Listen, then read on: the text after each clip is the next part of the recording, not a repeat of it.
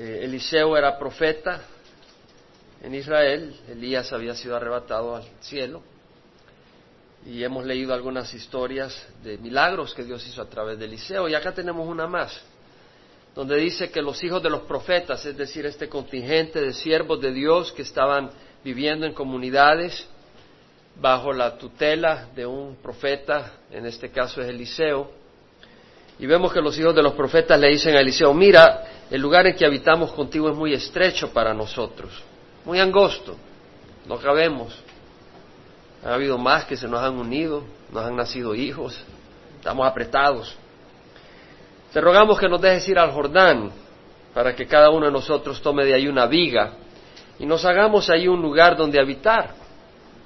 Es decir, estamos apretados, déjanos ir al Jordán unas cuantas millas al este, eh, con unas hachas cortamos unos palos ya ponemos nuestras champas, nuestras ah, casitas y podemos juntos habitar en un lugar más espacioso. Y Eliseo dijo, id. Pero entonces uno le dijo, te rogamos que consientas en ir con tus siervos. Y le dijo, iré, yo iré. Fue pues con ellos y cuando llegaron al Jordán cortaron árboles. Pero sucedió que cuando uno de ellos estaba derribando un tronco, el hierro de la hacha se le cayó al agua y gritó y dijo, ah, Señor mío, era prestado. Entonces el hombre de Dios, bueno, en ese tiempo el hierro no era así disponible, no ibas a la ferretería, a Ace, Ace o Home Depot, a la esquina y era muy caro requería, había gente que tenía que entregar de, esclavo para poder pagar algo así. Estaba asustado este hombre, pero el hombre de Dios, vemos a Eliseo, le llaman una vez más hombre de Dios. Gloria al Señor.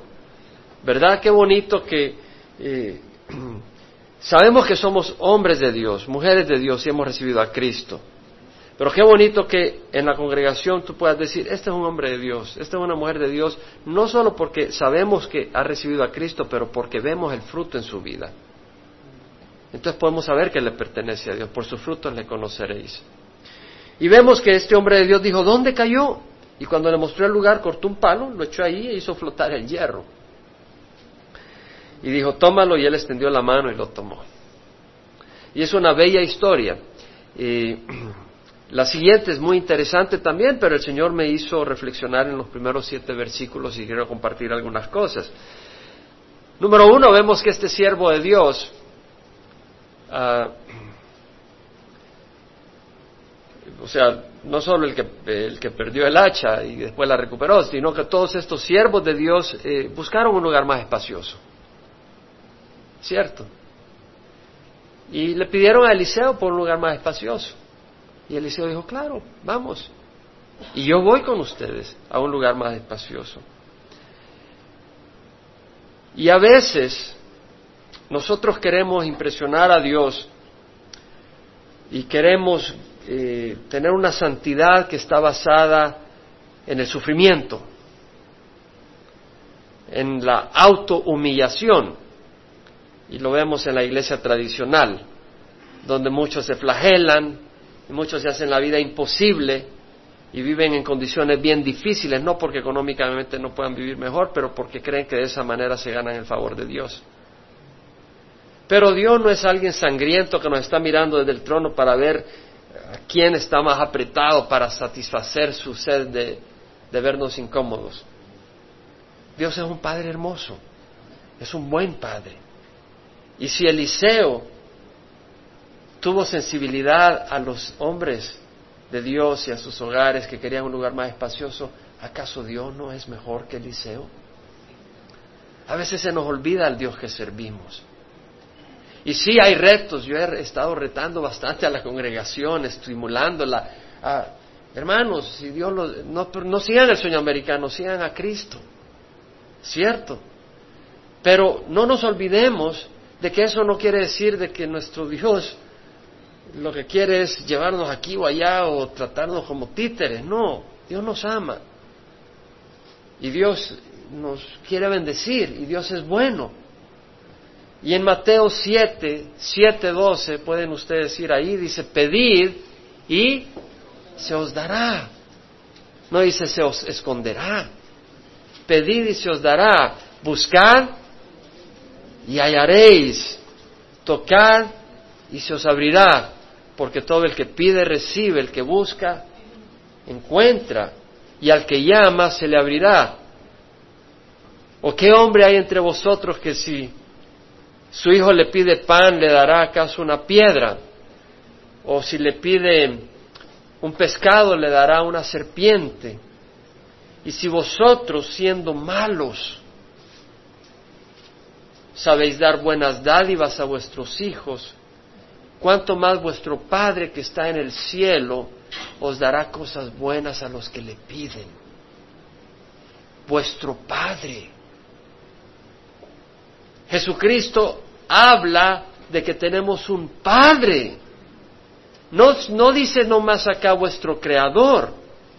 No dice el Dios omnipotente. Claro, lo es.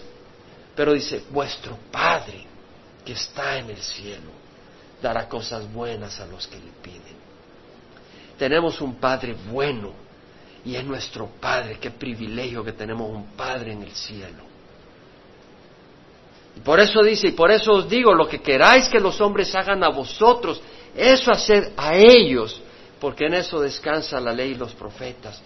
Lo que Jesús dice, lo que queráis que los hombres hagan a vosotros.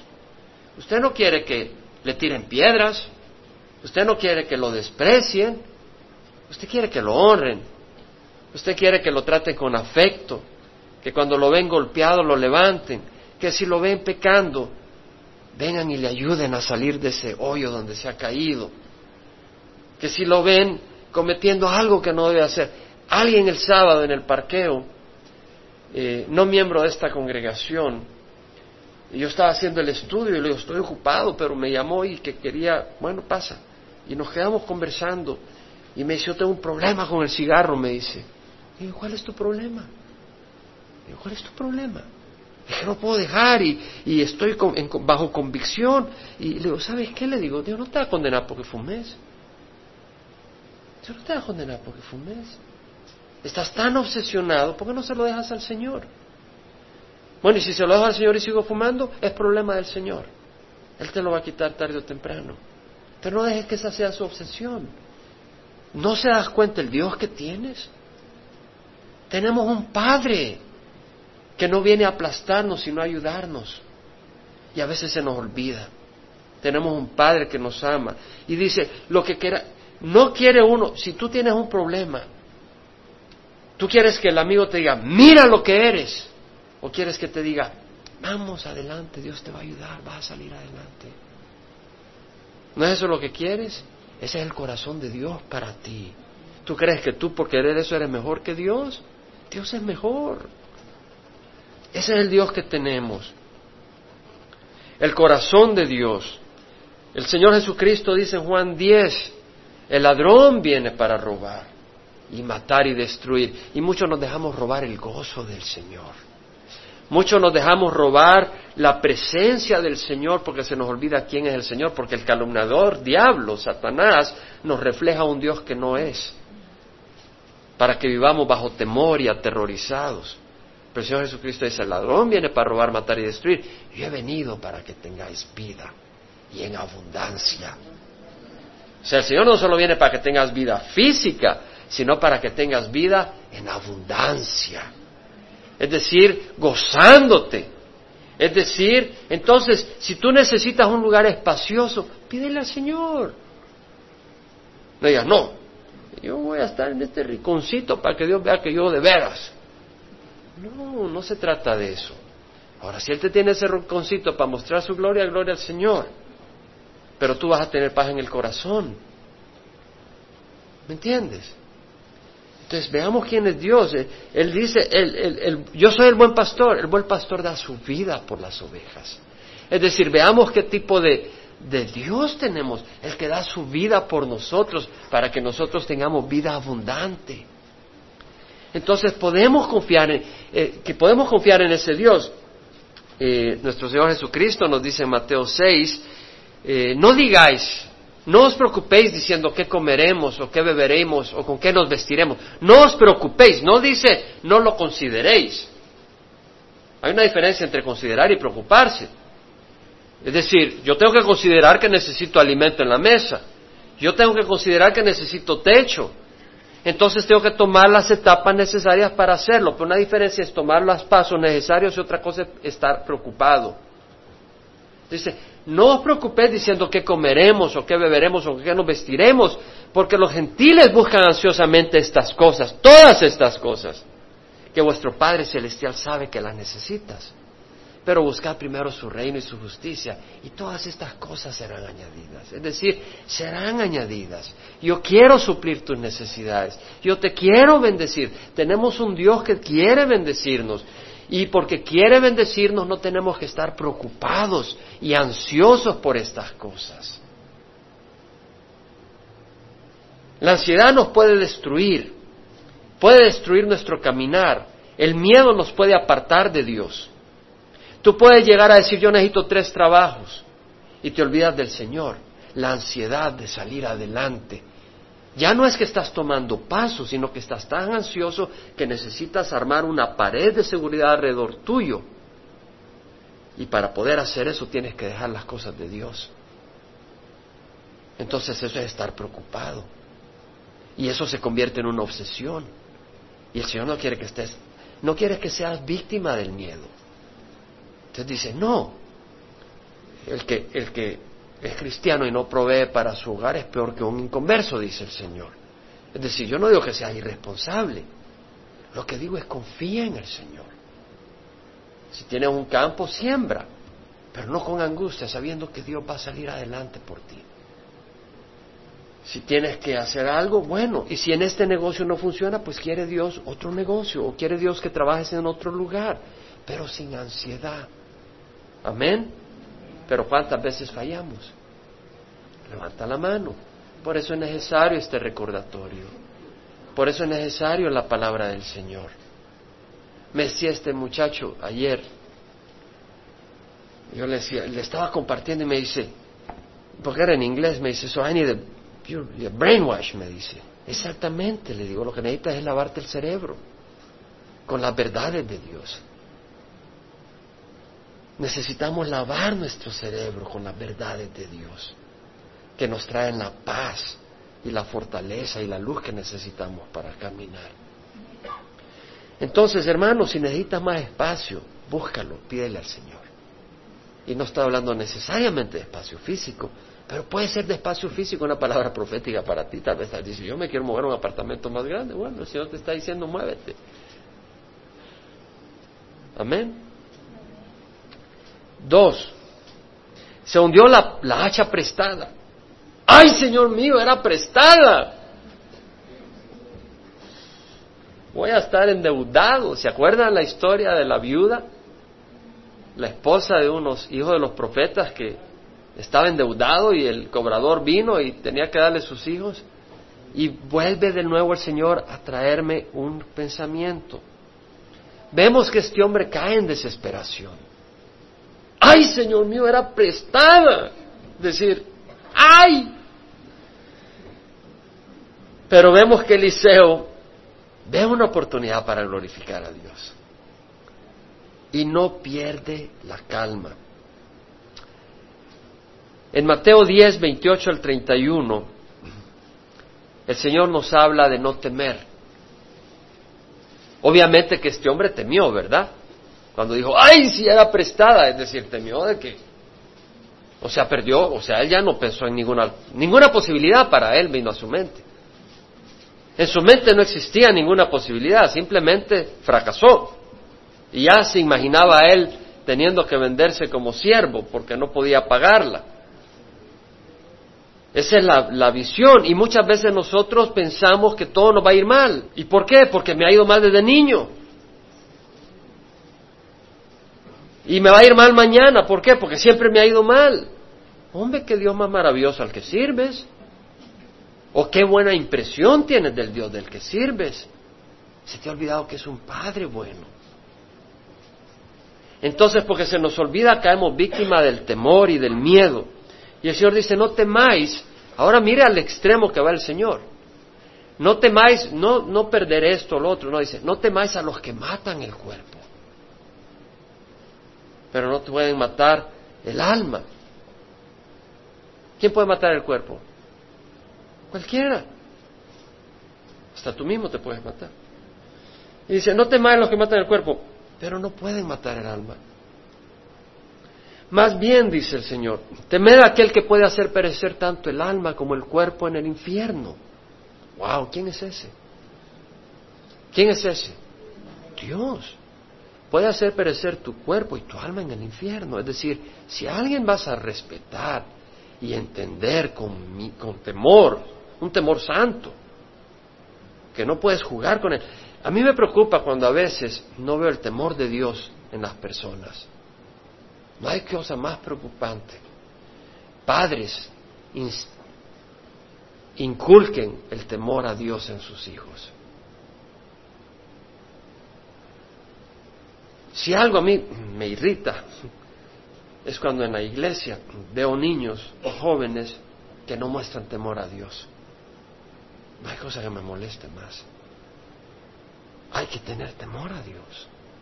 Hay que respetar a Dios. Él no es un payaso, Él no es una figura religiosa que un grupo decidió escoger y decirle Dios. Él es el creador del universo. Él merece nuestro respeto y nuestra admiración, y nuestra entrega y nuestro amor.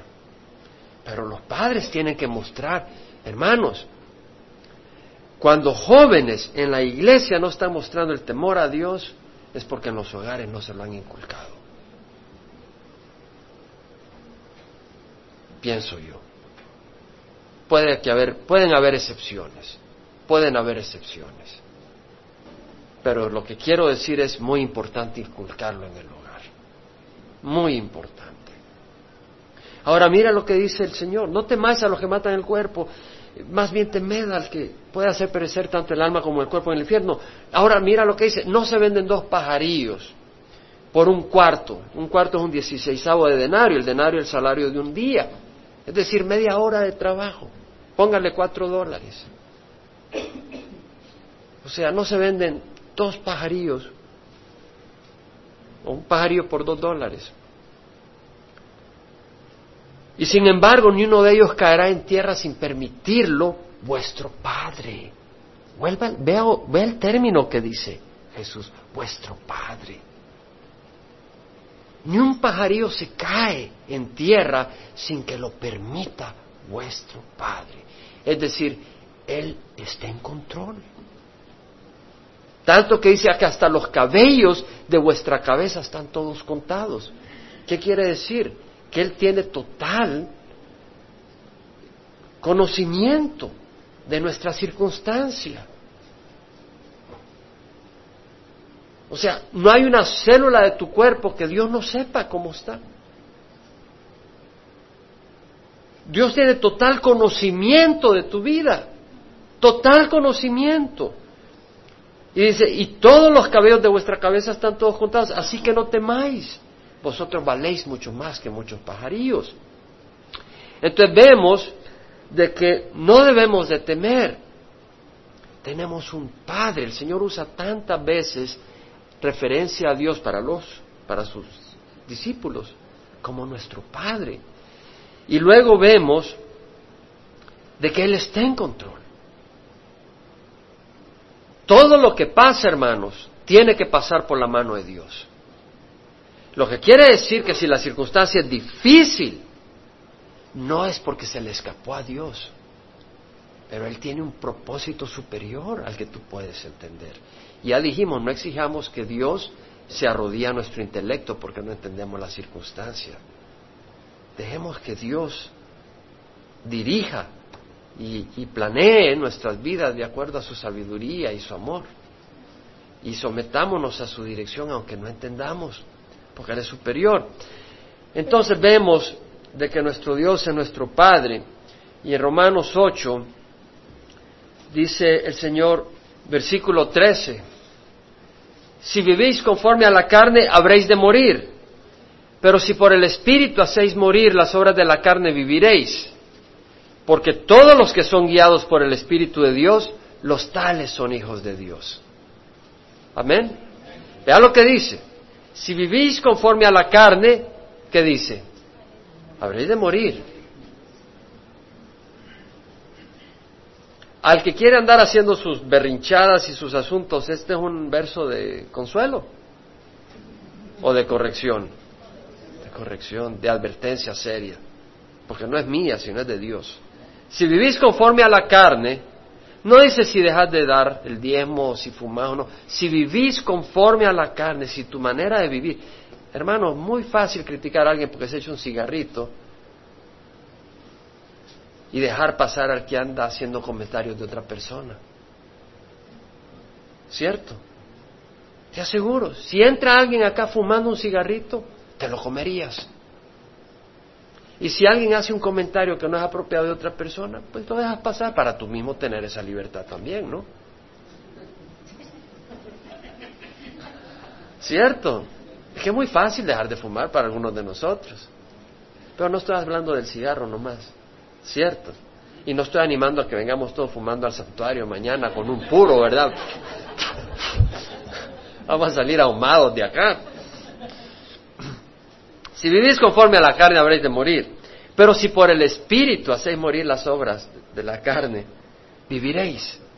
Y luego dice, todos los que son guiados por el Espíritu de Dios, los tales son hijos de Dios. Pero ¿sabe lo que dice después el Señor? Porque puedes entrar en condenación. Dice, ¿qué? ¿Seré guiado yo cien por ciento? ¿Seré que no soy hijo de Dios?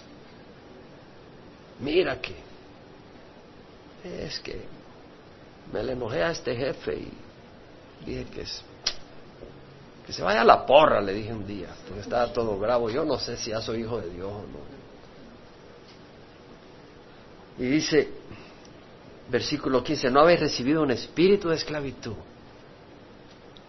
para que volváis otra vez al temor, sino que habéis recibido un espíritu de adopción como hijos de Dios, por el cual decimos, Abba Padre. Por el cual clamamos, Abba, Papi. El Espíritu mismo da testimonio a nuestro Espíritu de que somos hijos de Dios. Y si hijos también herederos, herederos de Dios y coherederos de Cristo. Si en verdad padecemos con Él a fin de que también seamos glorificados con Él, sí vienen sufrimientos. Y muchas de las cosas que vienen en nuestro camino no son cómodas y son difíciles. Pero no te confundas. Puedes pedir espacio a Dios. Él es tu papá. Él es tu papi. Yo a mi mamá la tuteaba, no de niño, porque por respeto, por la edad, siempre la trataba de usted. Mi papá murió cuando yo tenía un año. Pero ya cuando yo ya cumplí mis 30 años por ahí, ya la empecé a tutear con un afecto muy especial. Y a Dios yo lo tuteo.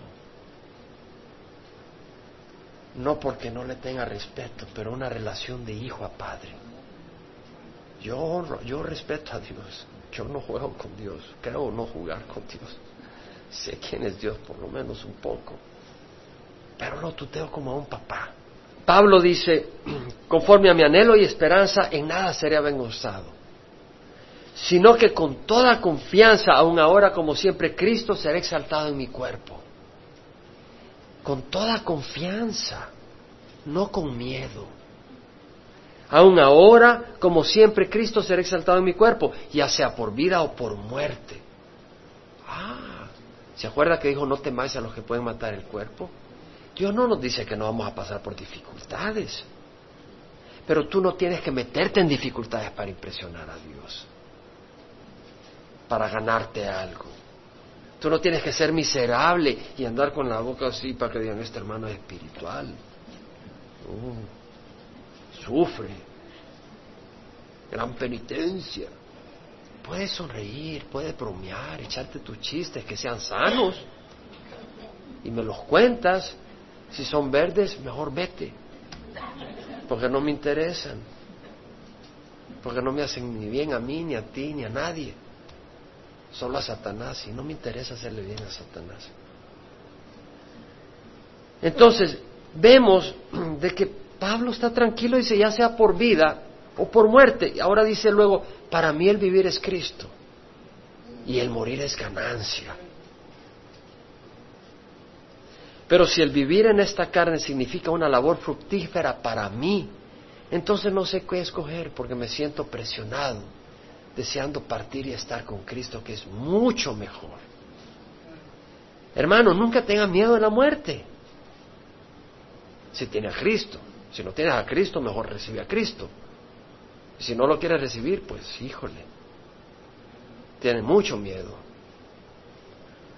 Pero si tienes a Cristo, es como aquel que se está graduando. Yo estuve en, en, la Universidad Católica en El Salvador cinco años y cuando me gradué era un gozo poder decir, ok, voy a empezar a ejercer mi carrera. Y nosotros cuando dejamos este mundo nos graduamos. Vamos a donde nuestro Dios, a un lugar hermoso, a su presencia, a un, cuerpo redimido, con ya no afligidos por cosas y pensamientos y la misma carne pecadora. Nos graduamos, bendición. Pero Pablo dice, pero sé que es necesario que por ustedes me quede. Y sé que por lo tanto me quedaré. Porque es una, para poder darles esa edificación que ellos necesitan. Pero no es porque sea un problema irse. Dice, para mí irme es mucho mejor. No tenemos por qué vivir en temor. Amén, hermanos. Entonces, ante la crisis, se te cayó el hacha. No te pongas a pegar de gritos, Dios está ahí, Dios está en control, se dio cuenta. Amén. Tercero, se hundió el hacha prestada, ¿verdad? Y se hundió el hacha pesada. Se hundió el hacha prestada y se hundió la hacha pesada. Y el madero la hizo liviana. El palo Decía la palabra del Señor y dice que todo el que muera en un palo es maldito del Señor. El palo representa la cruz donde murió nuestro Señor. Pero esa cruz no tiene valor si no hubiera sido Jesús el que hubiera muerto ahí. Porque hubiera, hubiera muerto Pedro, ahí estaríamos condenados. Hubiera muerto Pablo ahí, estaríamos condenados. Jesús murió en esa cruz. Entonces tú, tú puedes tener una carga pesada el día de hoy. Y si tú vienes a Jesús, se hace livianita. Cargas pesadas, la culpa, hermanos. Nunca se me olvida la primera vez que yo sentí mucha culpa, mucha culpa. Yo tenía como cinco años. Y resulta que en mi casa estaba tirando cosas. Y por ahí va pasando un bebé, creo yo, con una carriola o algo. Y no le pasó nada, pero la persona que me cuidaba me dijo que le había pasado algo y lo habían llevado a Estados Unidos de emergencia y era mentira. Era mentira, pero yo lo creí. Yo me sentí mal. Y ni le dije a mi mamá porque pues me sentía mal. Y tuve esa culpa por un año o dos años de lo que le había hecho a ese niño. Era mentira. No, maldad de esa persona que me metió esa mentira. Pero qué culpa la que sentía. Y, cuando realmente has hecho algo, tal vez engañaste a una joven, robaste su virginidad, te burlaste de ella, causaste dolor. Y no te perdonas. Y, y andas esa carga que te sigue aplastando, pesada. O tal vez cometiste un asesinato, la criatura de tu vientre la destruiste. Y vienes a la iglesia, pero tienes esa carga y no eres libre. Tal vez ignoraste el clamor del débil y le diste la espalda. Alguien pide auxilio y te fuiste corriendo. O tal vez engañaste a una ancianita para robarle y poder comprar tu licor y tus drogas, o tu marihuana, o lo que sea. O tal vez tienes mal genio. Y dentro del mal genio eh, le pegaste a tu hijito, o a tu esposa, o a tu esposo. Y en ese mal genio eh, eres esclavo de eso, de esa carga, de esa culpa, de lo que has hecho bajo, esa, bajo ese carácter. O tal vez tu carga es el egocentrismo. Egocentrismo, ego yo, centro, tú estás en el centro y eso es una carga pesada. ¿Nadie ha sufrido la carga del egocentrismo? Es pesada, hermanos. Porque todo tiene que ser a tu manera. No quiere decir que no haya orden, no quiere decir de que las cosas, pero también podemos irnos a un extremo, donde es el yo. Ah, todo debe girar alrededor mío, todo me debe de agradar a mí. Entonces tú vas a algún lugar y si no te agrada a ti cómo se comportan, ya estás miserable. Si no cocinan como te gusta, ya eres miserable. Todo lo que hagan debe ser placentero a tu persona. Todo debe estar sincronizado con tus metas. ¿No te ha pasado cuando estás manejando que va muy despacio este burro y vi, vi, púrate? Es egocentrismo. Porque tú tienes una meta y saliste rápido de tu casa porque te pegaron las chivas y te dormiste mucho. Y ahora este de adelante no se da cuenta, apúrate y pitas y le pitas. Porque gira alrededor tuya la vida. Pero nadie de ustedes es culpable de eso, solo yo. O cuando alguien honra, está bien, pero no me mencionaron a mí primero. O si alguien me ofende, échale a los chuchos, échale a tus hijos, a tu señora, a todo el mundo, porque te ofendieron a ti. El egocentrismo. Amén, hermanos. Es una carga pesada. La amargura, la inhabilidad de perdonar, ya hemos hablado de eso. Repites en tu mente lo que te pasó, cómo te trataron. Ve la injusticia. Revives la frustración. No pasa momento sin que esa persona esté en tu mente. Esa circunstancia se convierte en una obsesión. No te puedes concentrar. Es una carga pesada. La falta de esperanza. ¿Nunca has sentido esa pesadez? ¿Nunca has sentido la carga de la depresión? Es una carga pesada. La vida se ha secado, se ha vuelto marchita, no hay razón para vivir, no hay esperanza, la vida es una carga. No es una tómbola, había una canción que dice, la vida es una tómbola, una tómbola, no, se vuelve una carga. Isaías 9:4 dice, tú quebraste el yugo de su carga, el yugo de su carga. Tú, ¿quién es tú? Jesús. Tú quebraste el yugo de su carga, el báculo de sus hombros, la vara de su opresor como en la valla de Madián, como en la batalla de Madián. Tú quebraste ese yugo, el Señor porque un niño nos ha nacido, un hijo nos ha sido dado, y la soberanía reposará sobre sus hombros y se llamará su nombre admirable consejero, Dios poderoso, Padre eterno, príncipe de paz. Es un Padre. ¿Cuántas veces sale vez tras vez en la Biblia que nuestro Dios es un Padre? Es un príncipe de paz. A veces nos olvida, hermanos, y no descansamos. Entonces estamos bajo la ley y no bajo la gracia, que es lo que Dios ha hecho. Y cuando entendamos esto, podemos mostrar gracia a otros, porque si hemos probado la gracia, queremos que otros la prueben. ¿Cierto? Porque sabemos que somos indignos de recibir ese favor. Jesús dijo, venid a mí los que estáis cansados y cargados, y yo os haré descansar. No dice, seguid este programa, venid a mí. ¿Qué fue lo que tiró Eliseo en el agua para hacer liviana la carga? Madero. ¿Quién es, representa el madero? Cristo. Cristo, venid a Cristo. Venid a mí los que estáis cansados y cargados, y yo os haré descansar, no un programa. Porque mi yugo es fácil, mi carga es ligera, dice el Señor.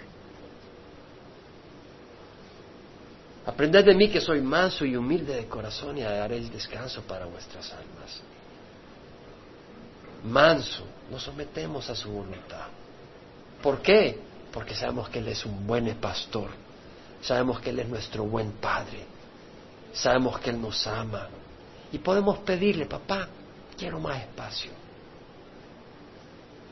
Se me está muriendo el, el caballo, quiero uno superior para que me lleve por las calles.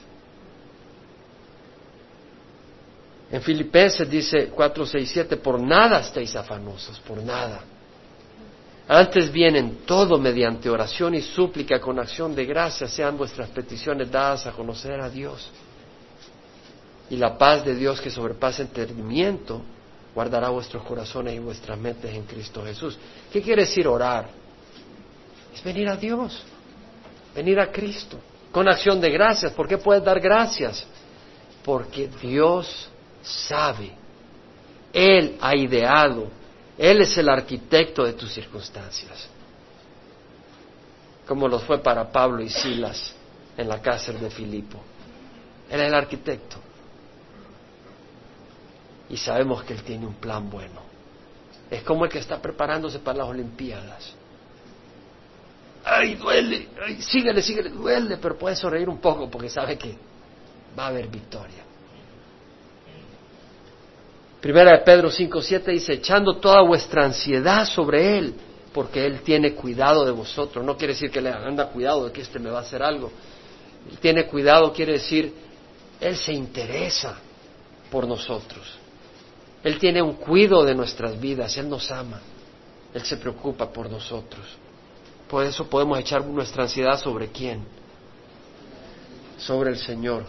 Bueno, hermano, no me dejaron seguir ustedes me entretuvieron mucho. Así que ahí nos vamos a quedar, vamos a pararnos y orar. Queremos venir ante el Señor.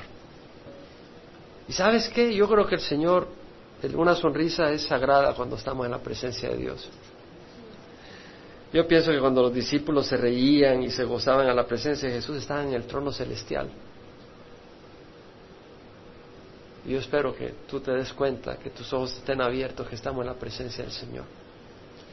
¿Qué carga te aplasta? Tal vez es pornografía, tal vez es licor, tal vez es culpa. ¿Qué carga te aplasta?